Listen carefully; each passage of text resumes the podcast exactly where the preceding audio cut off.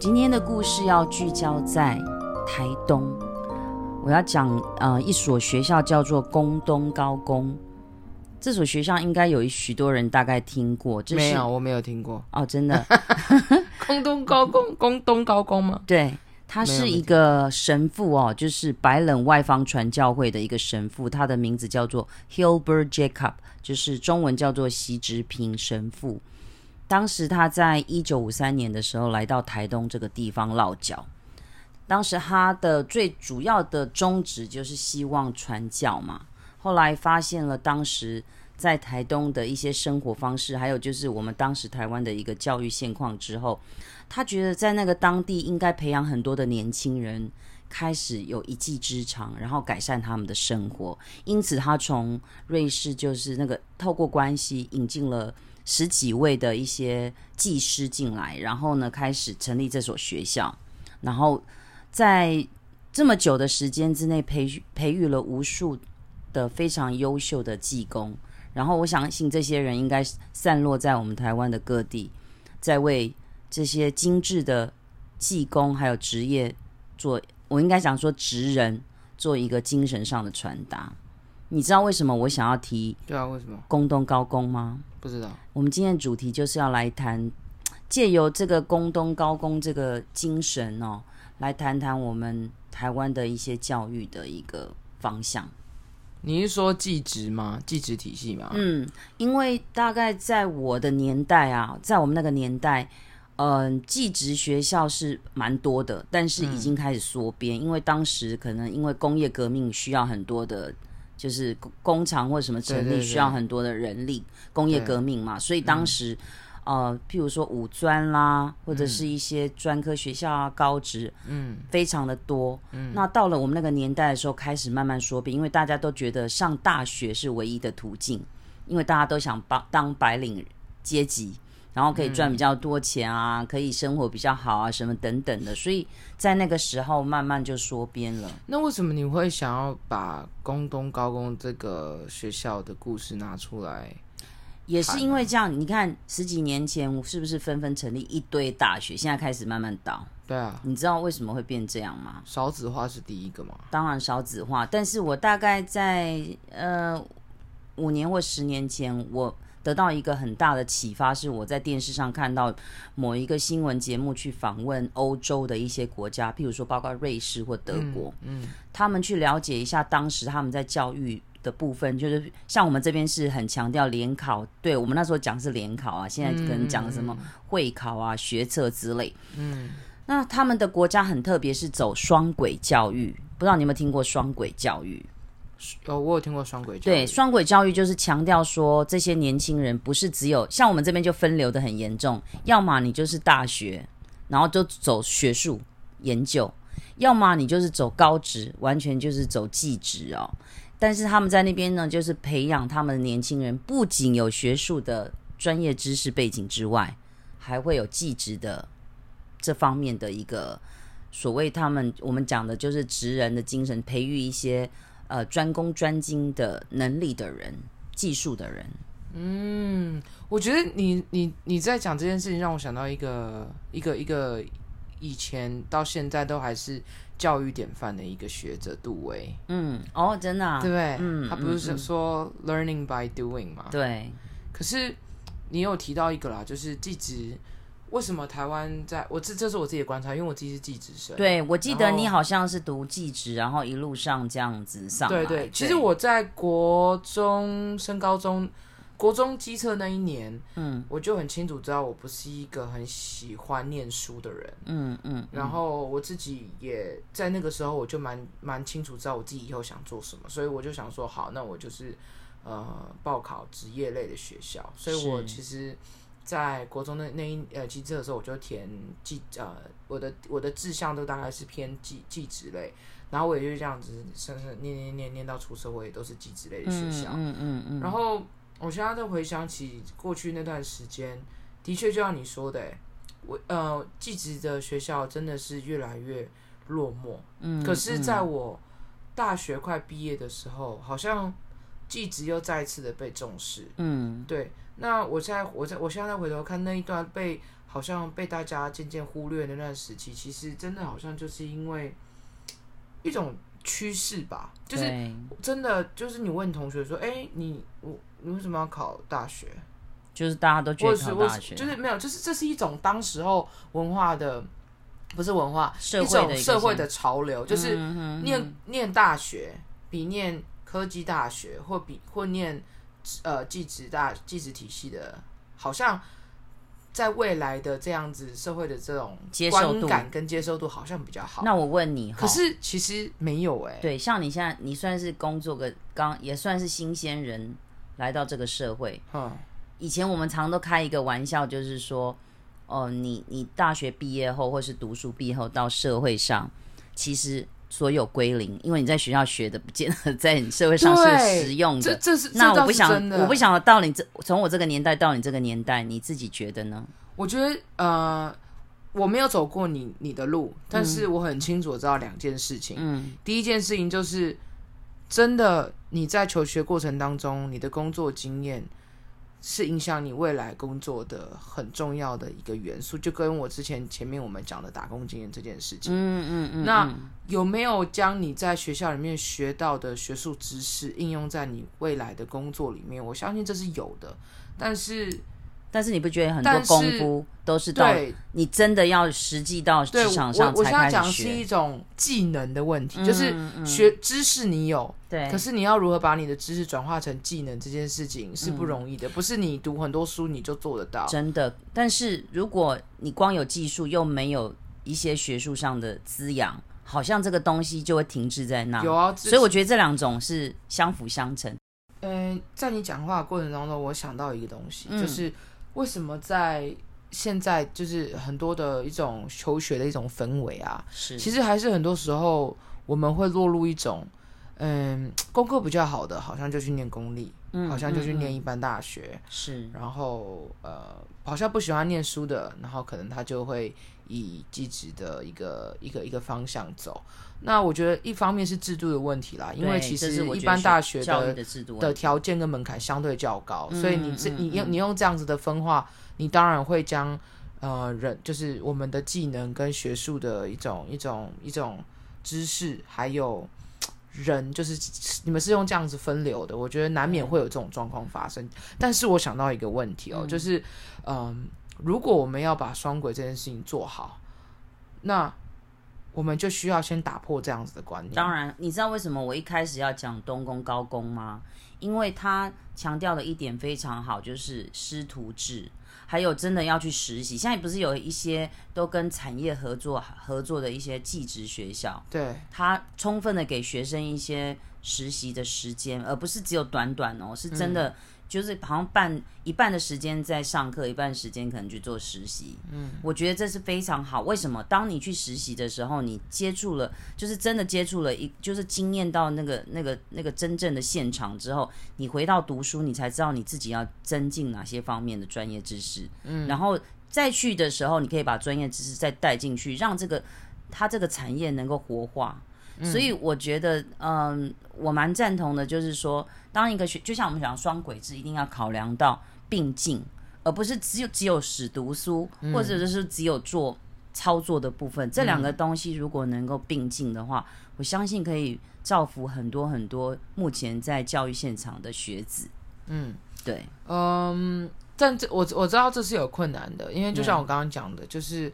现在目前的一种学习的氛围，我已经有改了。我我觉得，在我那个时候念技职，其实并不是一件好像好像荣耀的事嘛。对，就是比、嗯、我我是说真的，就如果你不是那个前段班的科技大学，嗯，其实你就大概知道哦，可能你的你你你你你的背景啊，可能不是很有竞争力的。对，然后。就这样，久而久之，大家就会有一种潜移默化一种价值观，就这样被被慢慢的被形塑出来。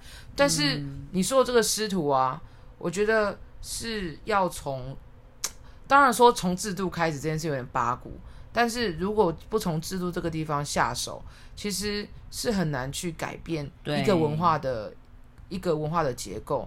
但是刚刚你有讲到一个东西，就是呃，像高工呃技职。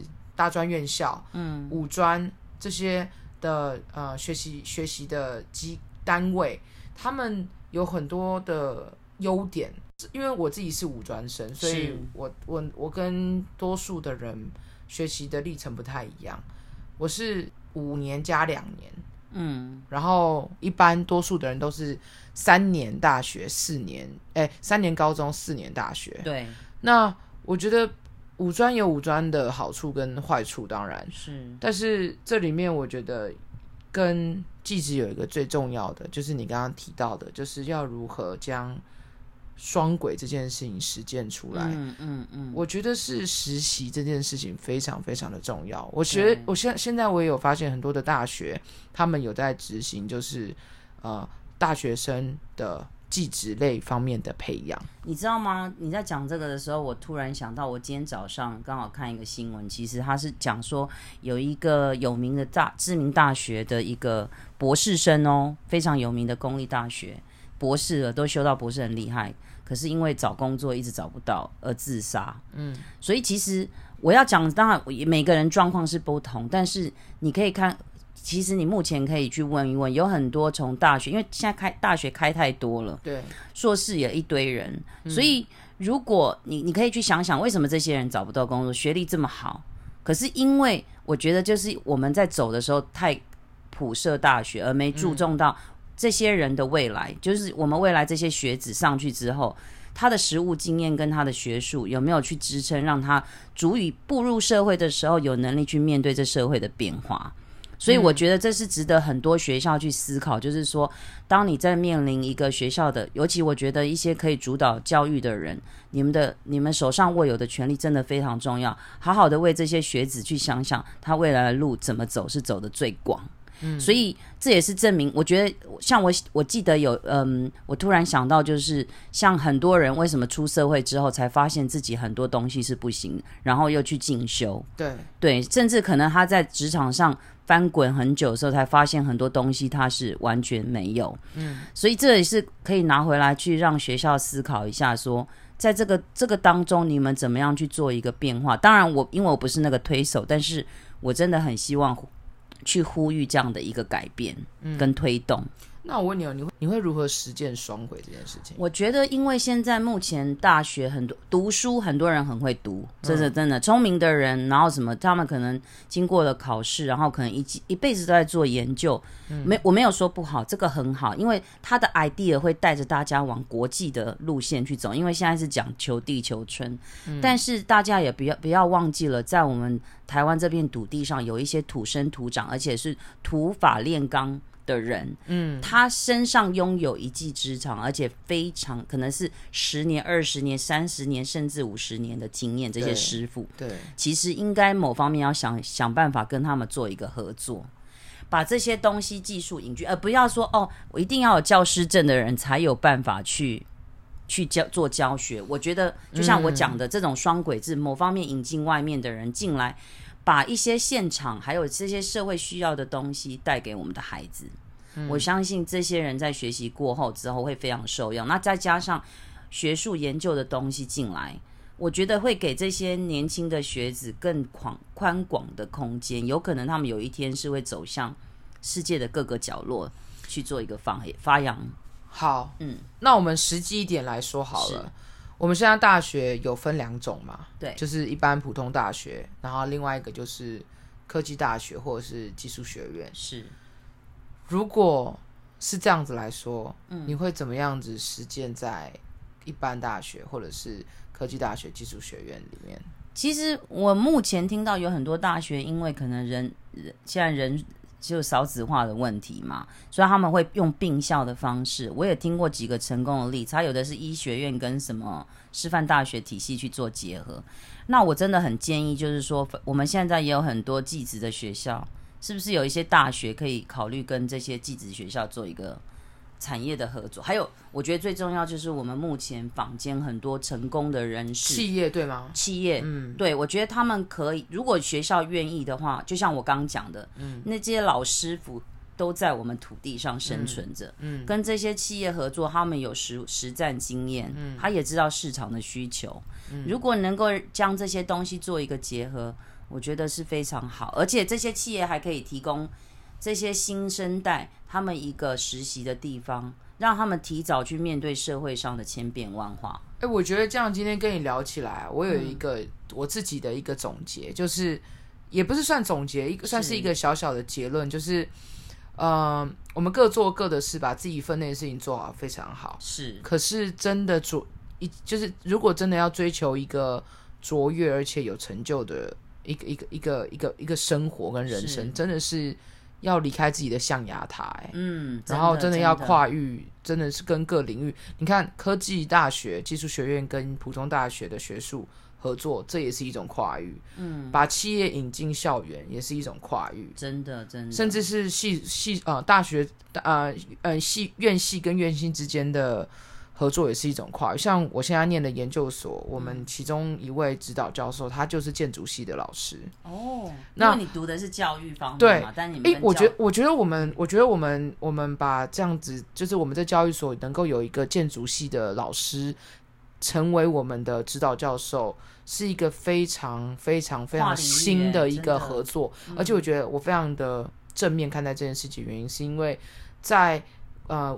语言方面，语言文学院的东西里面，我们很少在谈设计这个东西，我们很少在谈数理这个东西，就是比较、嗯、比较结构的东西。对，所以它这样子一个新的一个元素加进来，其实是是一种新的火花。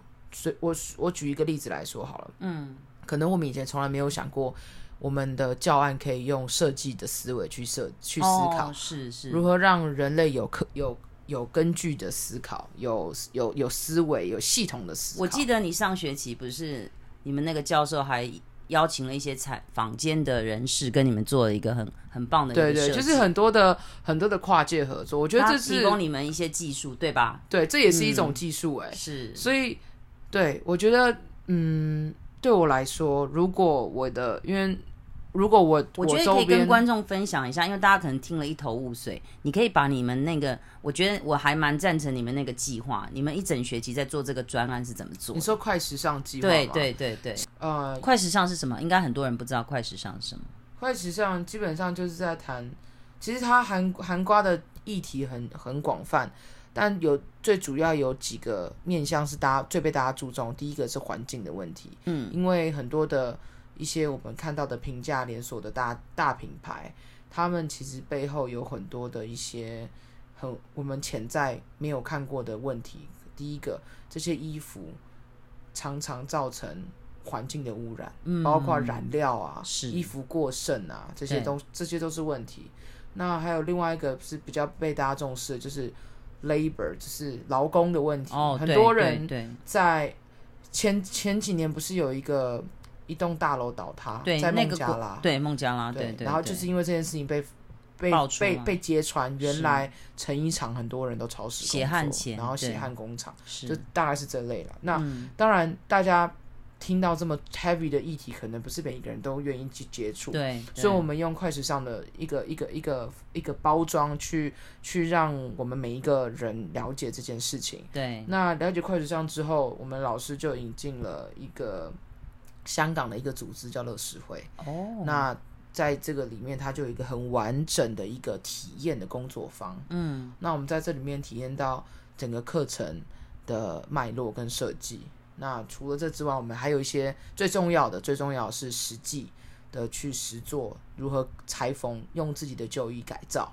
成一个新的、完全能够再二次利用的产品。嗯，那最后我们就是，因为我们都是老师，对，所以我们把我们这样子的一个经验，嗯，结合我们的教育的，我们这本这门课课程设计，设计出一个适合我们自己学生的一个教案。哦，然后最后我们就在自己的课程当中实践出来。然后不止这样哦，我们在最后的时候，我们把我们跟孩子之间的一个。在课堂当中的互动，呃，结成就是做成一张学习的海报，对甚至把我们真的改造过的衣服，呃，呈现出来，然后最后我们有一个，就是这个我们这个系所就有一个成果展，然后这个展不并不是我们自己教育学院的学生创，就是自己设立的，而是跟建筑系的和生跨界合作，所以我们负责什么？负责出内容，嗯，建筑系的人负责什么？负责。出骨头哦，一个人负责架骨头，一个人负责出肉这样子的概念。嗯嗯，然后就整个在期末我们就有一个完整的形体出来。那我觉得那一天的活动其实还办的还蛮感动的。嗯，老学生们有有机会去学习如何搭搭建舞台。对，然后我们就是我们，你说建筑系的学生，对对对对。然后我们也有机会将我们自己的理念在这个地方呈现出来，我觉得是一个非常好的合作。对，我上次听你分享，所以这次才想说也跟听众分享一下，因为我觉得这是一个非就是我刚刚讲的双轨的感觉。如果可以跟很多你们，甚至还跟香港的你说的那个组织合作，对对对，那我觉得这是一个非常有点像，不仅是跨科，然后就是建筑系，嗯，还有一种跨界，就是跨到国外去，嗯，对，然后又在地在地的一个滋养跟生根，你没有把这个课程延伸到学生去，对，我觉得非常棒。这是我觉得一个很好。这样子的跨域的一种学习跟合作啊，是。其实。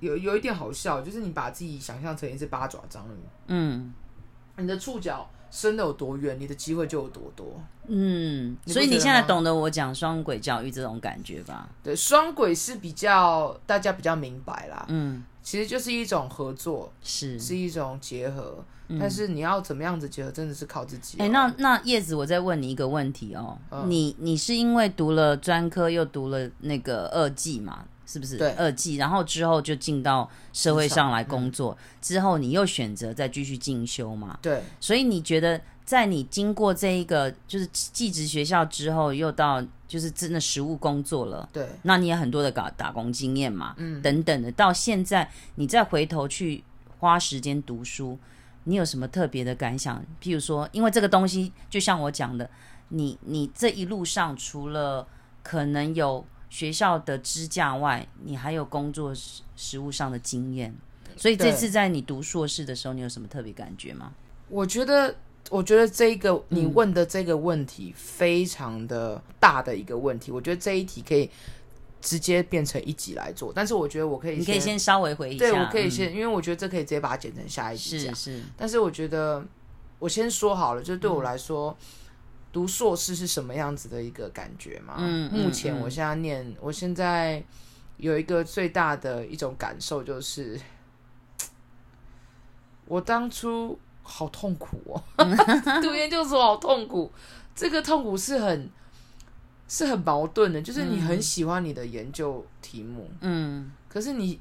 你卡住，你写不出来，这种感觉很痛苦。嗯嗯嗯嗯、好，这这个东西比较属于个人个人感受的问题。但是，呃，如果要跟大家分享的话，我觉得职场上看到我有很多不足的地方，嗯嗯，所以我才觉得这些不足的地方对我来说，我觉得是要靠研究所的方式才能够解决的。嗯、因为很多上很多东西是你，你可能有可能是因为我现在在。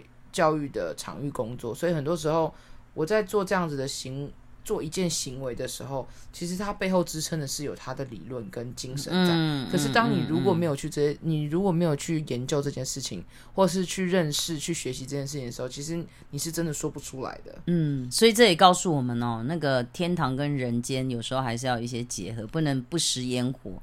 但是这这是真的，但是也不能乐于在人间，就是两两边要接地气。你知道，其实我也就是因为听了我们校长讲说，嗯、如果你是一个实务经验，但是你却没有学术知识的人，很多时候你就是在胡说八道。对，胡说八道。对，对可是如果你是一个有知识的人，嗯，有知识的人，却没有什么经验，经验，嗯，对你也就是漏洞百出，嗯，所以我就觉得，不过这个就勉励我们现在有听到的人啊，要搞不好他听一听你讲说，嗯，我今今年要开始来报考学校了，是也不 也不要这样乱，这样也很好，也不要这样乱考，就是你要很确定你自己想要干嘛，因为对这个方向很重要，对啊，因为两年夯不啷当就过了，哎，对。他不要读错戏，真的是对自己工作有帮助。真的，对，这这这是真的，我真的强烈的，我真的强烈的建议，研究所，如果你现在还在想你要不要报考研究所，嗯，我觉得如果你没有，如果你没有带着一个你想要解决某一件事情的这个心态，嗯，想要解决你现在目前工作实务上的精神，你就不要去报考了。对，对，因为我真的觉得去念研究所是带着问题进去的。是的，不是不是带着就是。不是带着被问问题进去的，嗯嗯、因为要主动的探索。对，这真的跟大学完全不一样。大学就是你可以不用，嗯、你可以有时候你可以你是不用准备，你就可以去上课，反正老师会告诉你。所以这是教育真的要改变，完全不会这样。对，这也是我想讲的。其实不应该只发生在研究所这样子的一个体制里面，同意同意。应该是每一个学校，你看，你不是有一个断层吗？我们在小学，对不对？嗯。我们在小学，我们都希望学生问问题，对吗？对啊。可是你看哦，到了大学，到了国中以后就不行了。对，都在考试，大家就开始想要等待被问答案。对啊。其实很多很有，其实很多小小朋友也是会这样子。嗯，很可惜。这是一这是一种习惯的养成啊。对，希望我们为这台湾教育赶快。会不会因为听到我们的声音做个改变？你是不是在做结尾？因为我怕你走太远，所以刚刚把你拉回来。结尾好烂啊！对啊，不然你结尾啊，你结尾啊。不用不用不用，我们就是就是这样，就是不论是你，不论是你，你不论是哪一个哪一个学校毕业的，是，你都要为你自己毕业那所学校感到光荣。当然，然后你要为你现在做到这，你现在正在做的工作感到骄傲。对。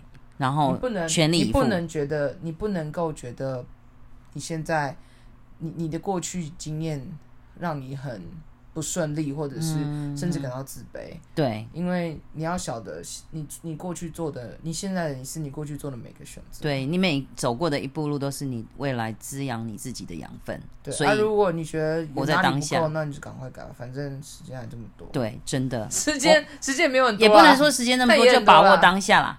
对不对？好了好了好了好了，哎，那你觉得我们这一集可以剪成两集吗？不知道，你看一下时间再剪吧。现在现在是三十九分钟，我觉得可能只能剪一集啦。啊，那就要用快转哦。不能用快转，那我就把我们刚刚吵架的那一段也剪进去。好，耶，好，拜拜。